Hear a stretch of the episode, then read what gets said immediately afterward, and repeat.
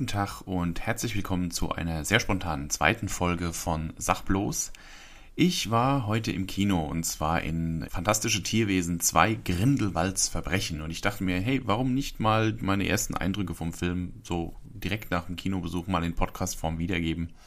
Ich hoffe, ich kann mich noch an Einzelheiten erinnern, weil da ich ja nicht in der Pressevorführung war, sondern in einer normalen Kinoaufführung, ähm, hatte ich wieder sehr laute Mitzuschauer und hatte die meiste Zeit folgendes Geräusch im Ohr.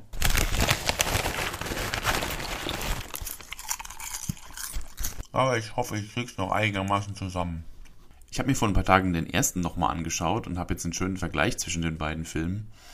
Und da fallen einem schon diverse, ja, zumindest kleinere Änderungen auf. Unterm Strich kann ich schon mal sagen, dass mir der zweite Teil jetzt eigentlich einen Tick besser gefallen hat als der erste. Das liegt an mehreren Dingen. Es gibt zum einen weiß man ja, dass die Drehbücher für diese Filme von J.K. Rowling persönlich geschrieben wurden. Und gerade beim ersten Fantastische Tierwesen merkt man, dass J.K. Rowling eben eine brillante Romanautorin ist, aber eben keine Drehbuchautorin. Weswegen sich manche der Szenen sehr aneinandergereiht und äh, ein bisschen künstlich angefühlt haben. Und jetzt, ich finde, beim zweiten Teil ähm, gelingt ihr das schon deutlich besser. Es gibt immer noch kleinere Längen im Film. Es gibt gewisse Stellen, wo man nicht genau weiß, warum diese eine Szene jetzt so drin ist, wie sie drin ist. Aber ich, meine, ich finde, sie hat sich da deutlich gebessert. Das guckt sich schon ähm, deutlich angenehmer weg als der erste, wo man wirklich teilweise arge Längen drin hat. Zum anderen finde ich die Charaktere deutlich angenehmer, weil im ersten Fantastische Tierwesen fiel mir jetzt auf, beim wiederholten Gucken hat man von den vier Hauptcharakteren nicht eine Person, die ein bisschen selbstbewusst auftritt. Wir haben hier so diese vier Figuren und alle haben so ihren eigenen Tick, der sie so ein bisschen unbeholfen oder in irgendeiner anderen Form verdruckst wirken lässt. Wir haben hier den ähm, Jacob Kowalski, mein heimlicher Star in dem Film, der ähm, eben die ganze Zeit dauer erstaunt ist und deswegen auch halt mehr ein Comedy-Charakter ist als alles andere. Wir haben Queenie, die total ähm, ihre, ihre weltfremde Naivität die ganze Zeit auslebt. Wir haben äh, Tina, die sehr verdruckst ist und sehr schüchtern und auch irgendwie nicht richtig, richtig auftreten kann. Und wir haben natürlich Newt Scamander, der zwar fantastisch gespielt ist von Eddie Redmayne, aber er wirkt ja so verdruckst, dass es schon fast an Autismus grenzt. Es ist kaum eine Szene, wo er seinem Gesprächspartner in die Augen guckt und er wirkt teilweise, also teilweise wirkt, als wäre er blind, weil er nie seinen Gesprächspartner direkt ansieht.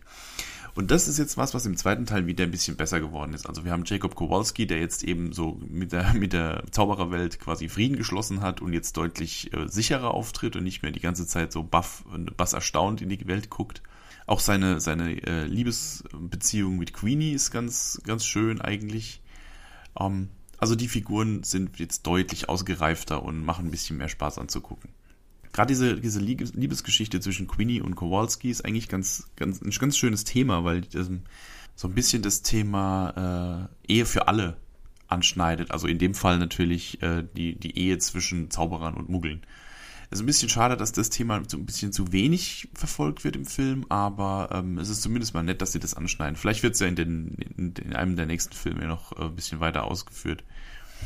Was natürlich eine sehr große Änderung jetzt zum ersten Teil ist, dass wir jetzt natürlich den großen Antagonisten endlich enthüllt haben, nämlich ähm, Johnny Depp als Gellert Grindelwald. Und ich finde, Johnny Depp macht da echt einen guten Job. Man nimmt ihn, man nimmt ihn das ab, er, er spielt die Rolle mit sehr viel Charisma, auch wenn ich mich frage, ob es ein bisschen weniger Make-up nicht auch getan hätte. Aber anscheinend darf Johnny Depp nur noch mit zentimeterdickem Make-up spielen, aus welchem Grund auch immer. Aber er funktioniert schon ganz gut als, als Bösewicht. Ich fürchte nur, dass sie jetzt mit jedem weiteren Film, der da jetzt noch kommt, in die typische Prequel-Falle tappen und äh, ihn gerade als großen Bösewicht jetzt immer krasser und krasser inszenieren, sodass er am Schluss wahrscheinlich ähm, viel heftiger und viel mächtiger wirkt als, äh, als Voldemort in den, in den Harry Potter-Filmen. Das wäre so ein bisschen, naja, er war zwar in der Geschichte der größte Magier vor Voldemort, aber eben ähm, er hat trotzdem bei weitem nicht diese Größe erreicht. Aber gut, das hat man in Prequels eben, dass er immer, immer noch einen draufsetzen müssen. Was mir auch sehr gut gefallen hat, ist äh, sein Gegenspieler, nämlich zum ersten Mal sieht man ja im Film den jungen Albus Dumbledore, gespielt von Jude Law. Das find, äh, dem nimmt man die Rolle auch ziemlich gut ab. Der macht auch einen ziemlich guten Job, sehr charismatisch und man erfährt auch ein bisschen was über die Vorgeschichte von ihm. Es gibt so ein paar Rückblenden, im, wo man wieder zurückkommt nach Hogwarts, was eine wunderschöne Szene ist, auch wenn dann das, das äh, Original ähm, Hogwarts-Thema aus den alten Harry Potter-Filmen wieder spielt. Das hat so ein bisschen für Gänsehaut gesorgt, das war sehr schön. Des Weiteren tauchen ein paar Charaktere auf. Ich weiß gar nicht, ob ich die jetzt hier spoilern soll. Das, man hat sie vielleicht schon im, im äh, man hat sie vielleicht schon im Trailer gesehen. Es gibt so zwei, drei Charaktere, ein, die, die zum Teil in den Harry Potter Filmen nicht vorkamen, obwohl sie im Buch erwähnt wurden, die jetzt hier einen Auftritt bekommen. Das ist so ganz okay. Und einige der Lehrer aus Hogwarts sieht man nochmal in jungen Jahren, wo man sich zwar fragen kann, sind die alle wirklich so alt, aber gut, das ähm, ist halt für die Fans nochmal so, so, so kleine Cameo-Auftritte. Eine Sache wird jetzt immer deutlicher, das ist mir beim ersten Film schon aufgefallen, und zwar ähm, haben sie, war, der gewählte Titel des ersten Films ja Fantastische Tierwesen, wo sie zu finden sind, anhand dieses, ähm, also analog zu dem Buch, das in Harry Potter erwähnt wird, wo eben die, wo es um die fantastischen Tierwesen geht. Für den Film war das noch okay, dass wir das, den ganzen, die ganze Story um Newt Scamander und seine, und seine Tiere und seinen Koffer voller Tiere stricken. Ähm, aber jetzt, wo es eben viel mehr in Richtung, ähm, den, in Richtung Konflikt zwischen Grindelwald und Dumbledore geht, tritt Newt Scamander und seine Tierwesen immer mehr in den Hintergrund. Und ich frage mich gerade, wie, wie die das in den nachfolgenden Filmen noch verbauen wollen, weil es geht halt eigentlich gar nicht so sehr um ihn. Es geht halt um Grindelwald und Dumbledore bin mir nicht sicher, ob sie mit dem, mit dem gewählten Titel Fantastische Tierwesen und wo sie zu finden sind, ob sie da so eine gute Wahl getroffen haben, weil jetzt müssen sie in den nächsten Film immer wieder versuchen, Newt Scamander und seine Tiere da irgendwie mit einzuwurschteln in diesen riesen Konflikt zwischen Dumbledore und Grindelwald. Bin mal gespannt, wie sie es machen, aber hm, naja, die werden sich schon was einfallen lassen. Gegen Ende des Films dröselt sich da eine Verwandtschaftsbeziehung zwischen diversen Charakteren des Films auseinander, die stellenweise sehr kompliziert anzuschauen war und auch sehr sich in die Länge gezogen hat. Ich gehe mal davon aus, dass das für die späteren Filme alles noch wichtig ist, wer da wie, wo, mit wem verwandt ist. In dem Film war, fand ich es fast ein bisschen zu viel, aber ich gehe mal davon aus, dass das ein, der Auftakt zu einer großen, äh, großen Verstrickung ist, die man erst in den nächsten drei Filmen erklärt bekommt.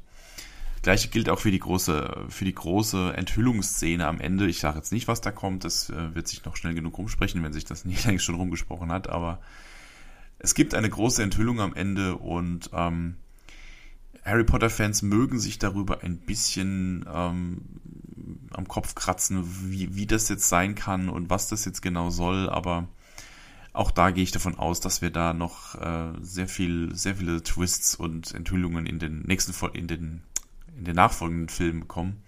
Für den Film war es jetzt ein, ein, ein gelungener Abschluss, aber es bedarf noch ein bisschen Aufklärung. Aber unterm Strich kann ich sagen, ähm, guter Film, hat mir, hat mir gut gefallen. Für Harry Potter-Fans sowieso ein Muss, äh, meiner Meinung nach. Ähm, klar kommen die Fantastische Tierwesen-Filme nicht an den an die Harry Potter-Filme ran, was die, was die ganze Stimmung und so angeht, aber ich denke, es ist, ein, ein es ist ein, eine schöne Erweiterung dieser Welt und ich denke, ähm, da können wir uns noch auf ein paar gute Filme freuen. Wenn ihr schon drin wart und gerne mal eure Meinung dazu sagen wollt, schreibt sie gerne in die Kommentare. Ich bin mal gespannt, was ihr dazu sagen habt. Ähm, vielleicht mache ich auch demnächst mal noch einen, einen, etwas längeren Podcast zum Thema Harry Potter im Allgemeinen. Vielleicht lassen wir da die fantastischen Tierwesen aus und machen nur die Harry Potter Filme. Sind ja immerhin auch genug. Ähm, mal schauen, was sich da ergibt. Ähm, ansonsten äh, sage ich wie immer äh, vielen Dank fürs Zuhören und wir hören uns in der nächsten Folge. Tschüss.